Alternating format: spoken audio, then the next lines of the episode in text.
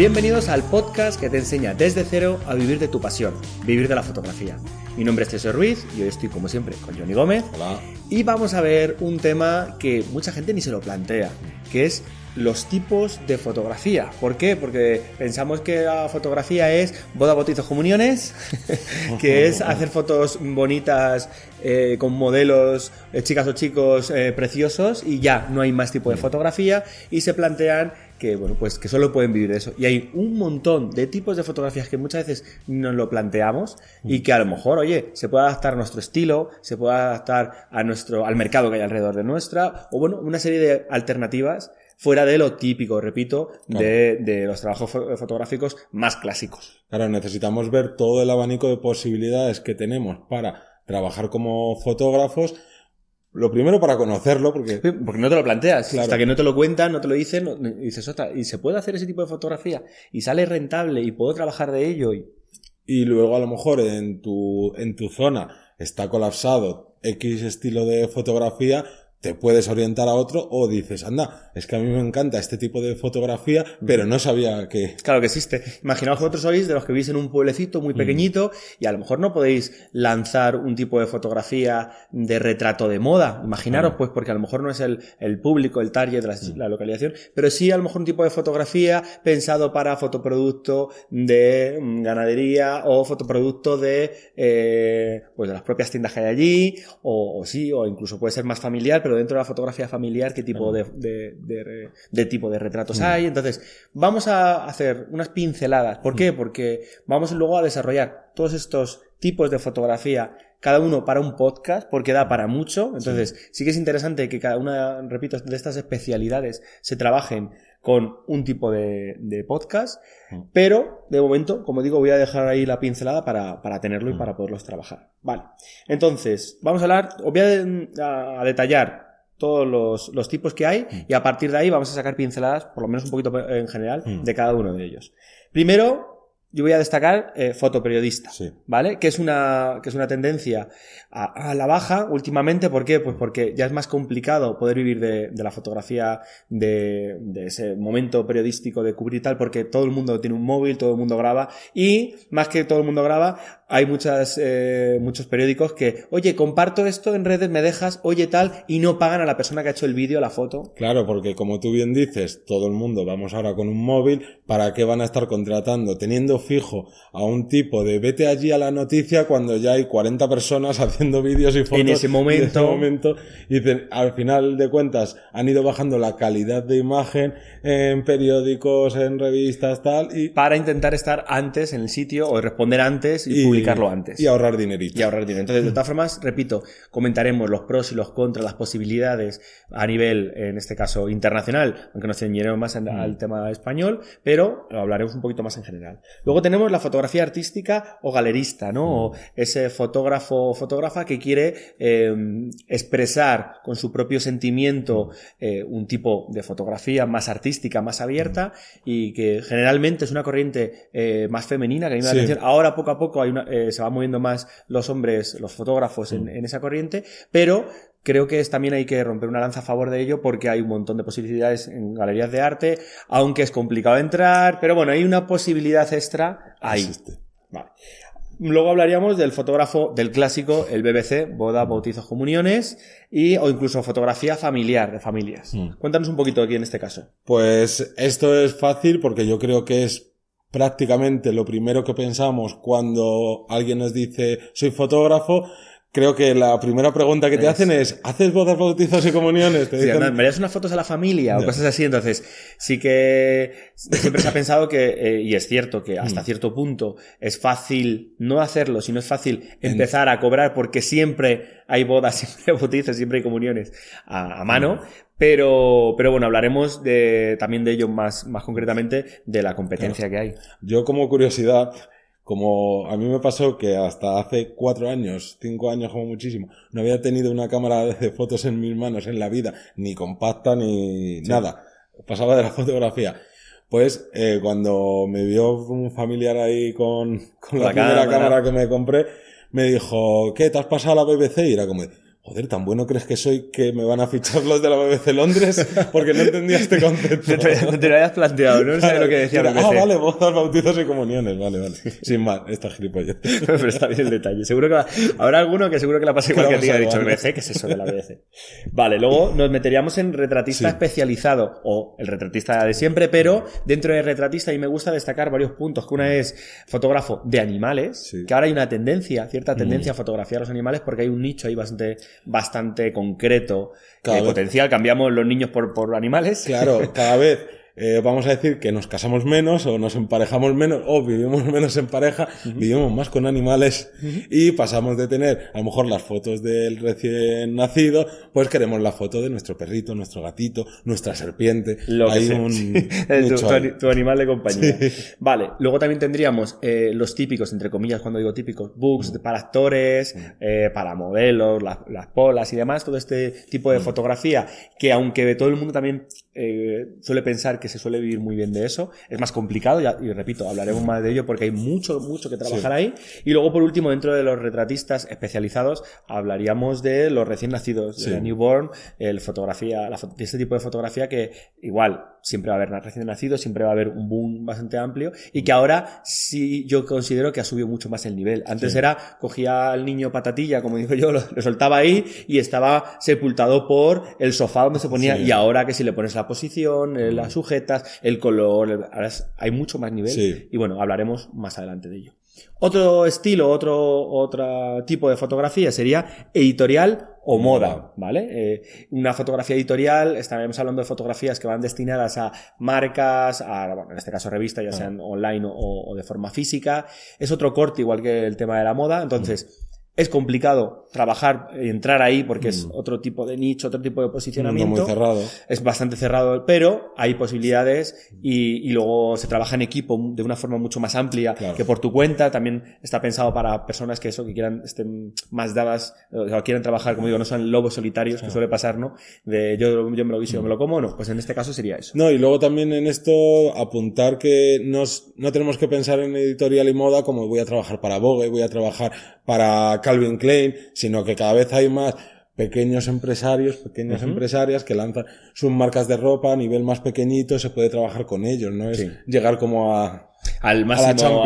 claro, hombre, así da gusto, porque te van a pagar proporcionalmente. No vais a ser eh, Recuenco, que es el máximo de los máximos exponentes, porque ellos tienen una campaña y tienen un equipo de 30 personas trabajando con él, vamos, especialistas tal. Para estar ahí hay que ser un genio, yo muchas veces lo digo, currárselo y ser un genio tiene dos partes, pero sí que hay cierto mercado ahí que podríamos entrar a valorar, ¿vale? Luego tendríamos la fotografía de fotoproducto o de stock, ¿vale? Que serían, son dos ramas un poquito diferentes. Tendríamos el fotoproducto que estaría destinado, pues por ejemplo, cuando vais a un restaurante y cogéis la carta y tenéis ahí los platos fotografiados, que no sea la foto horrible de que tenga su volumen, su sombra, tal. cuanto más vistoso, más llamativo puede ser, más hambre nos puede entrar para, hmm. para comer eso, para disfrutar de eso. Pero estamos hablando de comida como puede ser de calzado, como puede ser de pulseras, de lo que sea. Y más ahora que hay mucha gente que lo hace en casa o que coge piezas de un lado a otro, o sea que hay mucho más, hay una manufactura diferente. Es otro tipo de fotografía para vender, para vender otra cosa, como en editorial y moda, pero de, de enfocada de distinta manera. Sí, eres, tú eres un intermediario que es necesario 100% para poder desarrollar la venta. Y luego tendríamos el stock dentro de, ese fotoproducto, que el stock está pensado para fotografías de un consumo generalmente online, eh, donde yo demando una fotografía para la web, como todo el mundo, como ya sabéis, como hemos hablado en otros capítulos sobre la web, todo el mundo depende de ciertas fotografías y en vez de estar un día entero yéndose a un sitio a hacer la fotografía, pues es más sencillo coger, depende si es macro o, o micro stock, comprar la fotografía a un precio X y ponerla en la web con, su, con sus derechos y demás. Repito, todo eso lo iremos, lo iremos viendo. Pero ya, vamos por la mitad, porque son eh, 14 puntos desde aquí hasta, hasta lo que hemos visto, plantearos, ostras, es que nunca había pensado que podía hacer este tipo de fotografía. Ostras, es que resulta que mi zona o mi estilo, pues resulta que yo estoy súper a gusto trabajando solo, en mi casa tranquilamente, me dejo una parte de estudio y allí le echo mi tiempo, mis cuatro horitas todos los días y a partir de así estoy dos añitos y tengo mm, medio millón de fotografías subidas a, a, a stock y con eso me da un beneficio pasivo que va entrando ellos solo. Exactamente, y ahí sí que depende de tú, tus De ti, circunstancias y tu casa y ya está. Claro. por ejemplo, lo que decías antes, vivo en un pequeño pueblo, no tengo acceso a otros clientes, pues te puedes ganar la vida haciendo fotos a lechugas y productos de la de huerta. la huerta y queda mu- mucho y tú lo tienes ahí y no te va a costar comprar los materiales porque lo puedes hacer casi a Claro. pie. Entonces, son alternativas. Sí. Al final hay que ser eh, hay que ser práctico, hay que dar una vuelta a la idea. No nos tenemos que quedar con lo primero que, como digo, boda, botitos comuniones, que a lo mejor Mm. luego nos gusta. Pero a mí me pasa muchas veces cuando hago clases one to one con los Mm. alumnos, me dicen, yo quiero trabajar en bodas. Y yo les digo, vale, ¿cuántas bodas has hecho? Ninguna, o una tal, tú hazte 10, 15 bodas, Y mira el trato al público, mira a ver si te convence ese trato al público, si tira y afloja, esas a veces que tienes que Mm. ponerte cierta careta, cierta máscara y tragar con algunos comportamientos, es Mm. una cosa que es lo que tiene el trato al público, como cualquier persona de los que nos estéis escuchando que Mm. trabajéis cara al público, no todo es un camino de rosas. Entonces, todo eso hay que Mm. ver si realmente nos adaptamos a ellos y podríamos eh, vivir, o sea, si no nos, si podríamos hacer ese, ese mismo trabajo durante toda la vida. Claro, esto es un poco de autoconocimiento, porque si tú eres una persona tímida o no te gusta el trato con cierto tipo de gente, con actitudes de esas gentes y demás, pues tienes que decir, oiga, pues a lo mejor de todas estas variantes que os damos de trabajos de Claro. fotografía, pues tengo que eliminar la mitad porque yo soy un solitario. Claro. O al revés, a mí disfruto conociendo a gente nueva. Oye, pues este otro tipo de trabajos son los tuyos. Me ha hecho mucha gracia hace poquito una compañera Mm. que empezó, que quería hacer fotografía de bodas, cambió a embarazadas, cambió a niños y dijo, mira, estoy cansado de los humanos. Y ahora se ha especializado en animales y está súper contenta Claro. con los animales porque ha visto que realmente puede hacer algo donde está cómoda, donde, porque sí, un día, bueno, vale, pero sesiones más complicadas, menos. Mm. Y bueno, ha hecho, ha hecho varias pruebas y ha visto cuál es el camino que se adapta mejor a su forma de ser. Exactamente. Vale, seguimos. Tendríamos eh, un tipo de fotografía pensada a la formación, al profesorado, porque sí, Internet es una herramienta infinita de sabiduría. Pero ¿qué pasa? Que nos volvemos cómodos. Sí. Porque, bueno, primero, hay mucha desinformación, hay tanta información que nos, nos sepulta y al final leemos mucho, tal, no estamos seguros, como manías. Leemos cosas que contradictorias, unas están bien, otras están mal, Uy, unas co- están mejor Como explicadas. os metéis en los foros, además de, de troles y de, y de, y de cuchilladas entre uno y otro, muchas veces no sabes qu- quién tiene más idea, menos Claro. si se adapta a tu estilo. Entonces, Mm. sí que es cierto que yo creo que va a haber una corriente, y cada vez es es mayor, yo digo, joder, hay mucha fotografía, pero cada vez somos más los formadores, Sí. cada vez hay más información en Internet, y al revés, cada vez hay más gente que demanda que tú se lo expliques, que no quieran perder el tiempo. Mm. Claro. Entonces, es bastante interesante poder eh, ser formador. Está claro que requieres unos conocimientos, Mm. una serie de, de- de materiales y demás, pero bueno, como digo, ya lo hablaremos más adelante, pero puede ser un formador. Si estás iniciando, te diréis, joder, pues habrá fo- eh, fotógrafos que nos escuchéis, que lo tengáis como hobby, lo tengáis un poco verde, pero hay otros que lo tenéis como hobby, que lleváis 20 años, 10 años haciendo fotografía nocturna, y resulta que os manejáis muy bien, oye, ¿y por qué no puedo formar yo con eso? ¿Vale? Vale, otro tipo de posibilidad que muchas veces no nos planteamos porque pensamos en cámara, cámara, cámara, cámara, y es el retocador. O sea, ordenador, ordenador. Tirar ahí, ¿por qué? Porque el retocador es una figura que parece que no existe, pero es fundamental. Sí. Muchas veces hay fotógrafos, eh, fotógrafos que retocan, ¿vale? Y hay retocadores que son a la vez fotógrafos para tu propio trabajo, pero digamos que tienes una especialidad dentro de esas dos Sí. tienes una, una rama. Entonces, el retocador sería una persona eh, indicada para trabajar en equipo generalmente Mm. con otro, con otro fotógrafo, otros fotógrafos, y es el que va a tener unos conocimientos mucho mayores que, que un fotógrafo. Claro, incluso también eh, hay gente que le llegan las fotografías, unas indicaciones, está todo el día en su, delante de la pantalla y se dedica a estar retocando fotos de terceros con unas indicaciones. De hecho, plantearos eh, la idea que, eh, que está ahora haciendo un pequeño boom, que empiezan a abrir empresas de retoque digital en Para la. India para fotógrafos que no tengan tiempo, tú le mandas la foto, hay Mm. una tarifa plana y ellos te editan las fotos. Claro. Fijaos el nivel al que vamos a llegar Mm. del retoque me lo hace otro en otro país distinto. Hablaremos un poco también de eso, pero eh, qué curioso, ¿no? Como Y no solo esto que es como a lo gordo, a lo bruto, sino hay fotógrafos mm, ultra reconocidos que tienen su propio retocador porque no quieren perder tiempo retocando, ni retocando, incluso hablando de revelando la foto, no son fotógrafos que necesitan una super locura de ocho horas en Photoshop, Sí. sino que es yo quiero hacer fotografías y ya está, y luego otro las va preparando para que se puedan o imprimir o subir Sí. a internet o lo que sea. Sí, sí, sí. Vale, pasaríamos al siguiente que sería el blogger. Sí. Y diréis, joder, un blogger no es un fotógrafo. No, no, no. Ah. Tiene una parte y súper importante.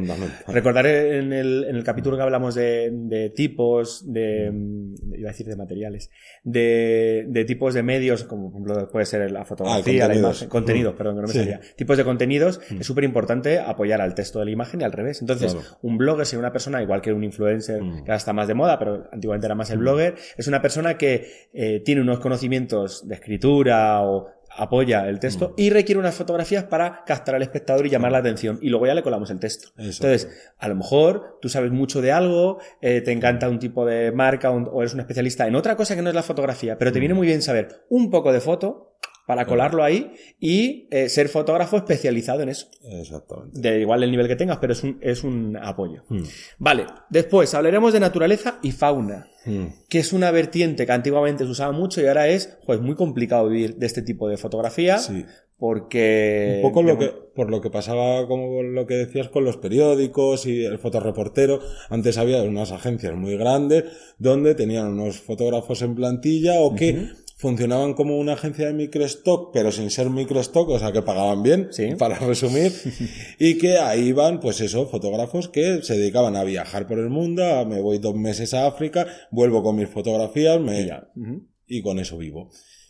Y eh, cada día es más difícil. La ese- cosa ha cambiado, ya no es tan interesante porque hay tantísima información en internet explosiva, como digo yo, era im- súper interesante. Entonces, ahora que te vayas a Kenia a hacer fotografías de tal, ya hay alguien que ha ido, o lo que hay no es tan llamativo como tal, o tiene que salir de tu bolsillo y luego venderlo. Entonces, es complicado, hablaremos, como digo, tanto de la fotografía de naturaleza como fauna. También pueden ir un poco entrelazados, porque a lo mejor tengo fotografía de fauna que lo hago como, como dices tú, como microstock, como macrostock, como un añadido. O, o en realidad ya sea en microstock o si tienes la suerte de estar en una de las pocas agencias estas que quedan, si tú te vas, vamos a repetir el ejemplo de África, no vas a decir voy a fotografiar solo a news.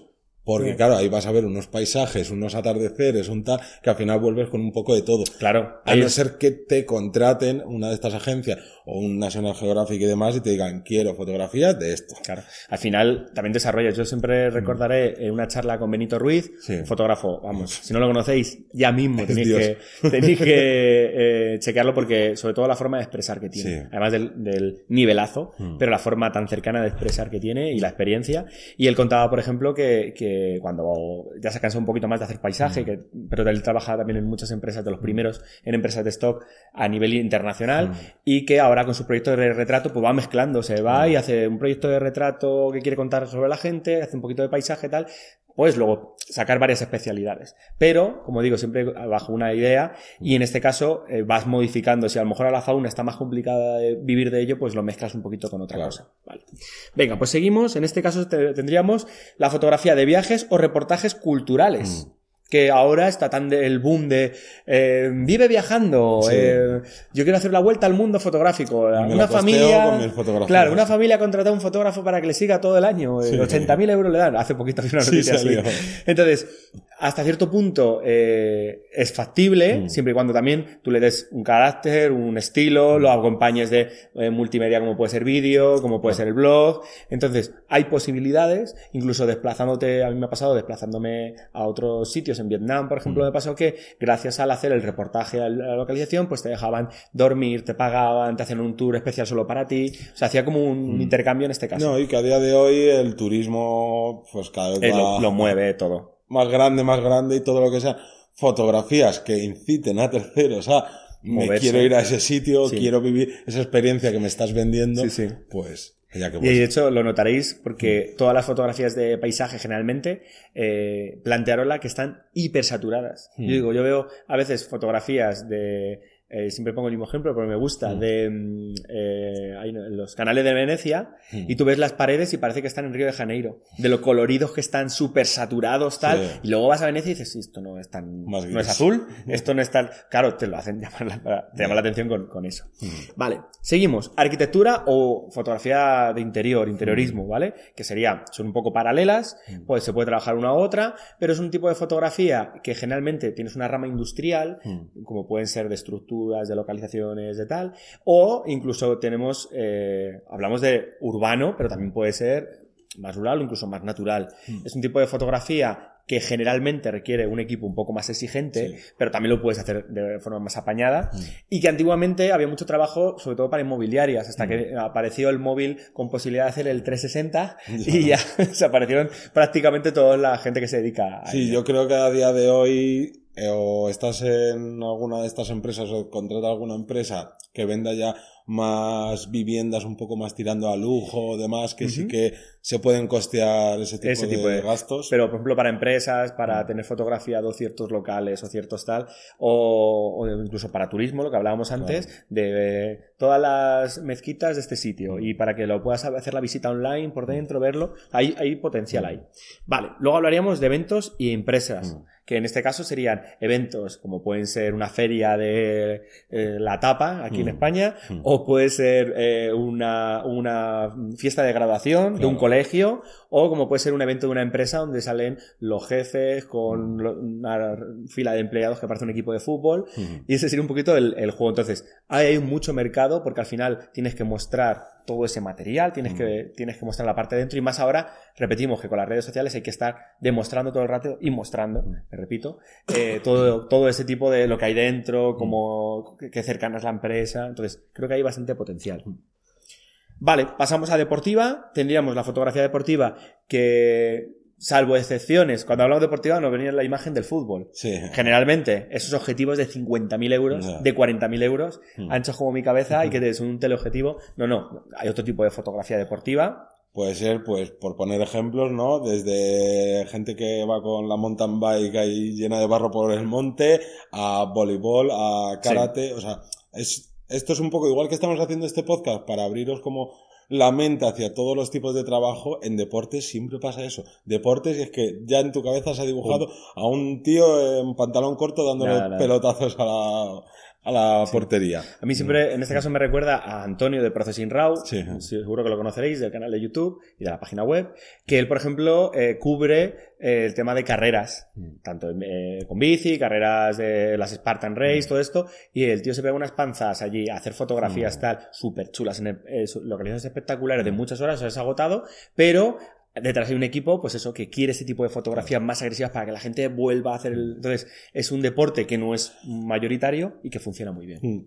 Vale, por último, nos meteríamos a la fotografía forense que es un tipo de fotografía un poco diferente. No muy alegre. No muy alegre, pero, eh, pero que tiene mucho potencial. De hecho, eh, hace poquito me, me, llamó la atención que cada vez hay más tipo, más gente demandando ese tipo de trabajo, tanto de maquilladores y maquilladoras de, de muertos, vamos a llamarlo así, que no, ahora no me sale la palabra exacta, pero en fotografía forense requieres unos cursos, hablaremos también cómo desarrollar ahí, pero hay mucha, mucho trabajo para poder desarrollar y muy bien pagado. Entonces, son vertientes nuevas que van saliendo hmm. para poder, para poder eh, trabajar de ello. Además, me imagino que lo bueno de la fotografía forense es que no habrá demasiada competencia porque no todo el mundo, me imagino. Que no todo el mundo vale, tiene el hmm. estómago, por así decirlo. Entonces, a lo mejor no te lo habías planteado. Dices, ostras, pues voy a darle un girito, voy a darle esa oportunidad. Entonces, creo que hay bastante, repito, potencial en ello. Hmm. Y estas serían todas las pautas sé que vais a estar abrumados ahora mismo. ¿Y, yo ahora qué hago? pero. Es que me gustan todas. Me gustan todas. pero recordar, iremos trabajando una a una hmm. en sucesivos podcasts y para adaptarlo un poco a vuestro gusto. Pero no os quedéis en la primera idea, no os hmm. quedéis. Intentar siempre pensar más allá, desarrollarlo para poderle sacar el máximo potencial. Vale, como resumen, ¿qué tipo de. Qué, frase así podríamos cerrar eh, todo esto? Busca qué tipo de fotografía te gusta. Correcto. La alternativa que se adapte mejor a ti. Claro, conócete a ti mismo, que deberías conocerte, te conoces, a lo mejor no, no te lo has planteado mucho, y así podrás ir descartando tipos de fotografía que digas, yo aquí no me veo ni de broma. O no, no podría estar cinco años haciendo ese tipo, aunque luego se pueda mezclar, ¿no? Pero digas, es que esto, fotografía con animales, es que no me llama nada. Claro, es que yo no me voy de viaje a ningún lado porque yo soy muy de mi ciudad y ya está. Entonces vas quitándote tipo de fotografía y vas viendo las que te queda. Y luego aún así te lo vuelves a pensar porque lo mismo llega y dices es que la última la única que me queda es arquitectura y no me gusta nada pues entonces ya ahí que... jugando y descartando. Hmm. vale entonces con este pequeño resumen antes de irnos vamos a lanzar la pregunta. La pregunta de esta vez es qué tipo de fotografía te gustaría hacer a ti. Sí. O es- a lo mejor es el que estás haciendo, o a lo mejor no es el que, el que estás haciendo, depende. No sabemos vuestro nivel, pero ¿qué tipo de fotografía te gustaría hacer a ti de, este, de esta cantidad de, de posibilidades que hemos lanzado? Y si hay algún fotógrafo o fotógrafa que haga fotografía forense, que se ponga en contacto con nosotros. que- Sí, que porque estar- nosotros tenemos, en mi caso tengo dos compañeros con los que tiraré un poco para Sí. luego que nos cuente, pero igual, si os dedicáis a una de estas especialidades, ya sea de forma, eh, desde hace poco, desde muchos Sí. años, oye, siempre es interesante compartir con el resto de compañeros cómo está el mercado ahora, Mm. si eh, funciona bien, si funciona mal, si te ha gustado, si... Todo eso yo creo que... Y todo eso va a quedar donde? En vivirdelafotografía.es, Mm. que es nuestra web, donde está toda la información y donde vais a poder ver la gráfica de, oye, ¿cuál ha sido la más demandada, por ejemplo? Y a lo mejor ahí bicheas y dices, anda, mira, que nadie ha votado que hace este tipo de fotografía. Venga, lo voy a voy para allá. claro. Eso sí. Bueno, pues nada, ya, chicos y chicas, ya sabéis cómo, va- cómo funciona el tema del podcast. Os recomendamos y os pedimos que deis pulgar arriba, que nos comentéis, que... Valoraciones en iTunes, en iVoox, todo lo que... O sea, echarnos una mano a nosotros como Exacto. nosotros estamos acompañándoos a vosotros, se agradece. Así que nada más, nos despedimos. Un saludo. Y hasta la próxima semana. Chao.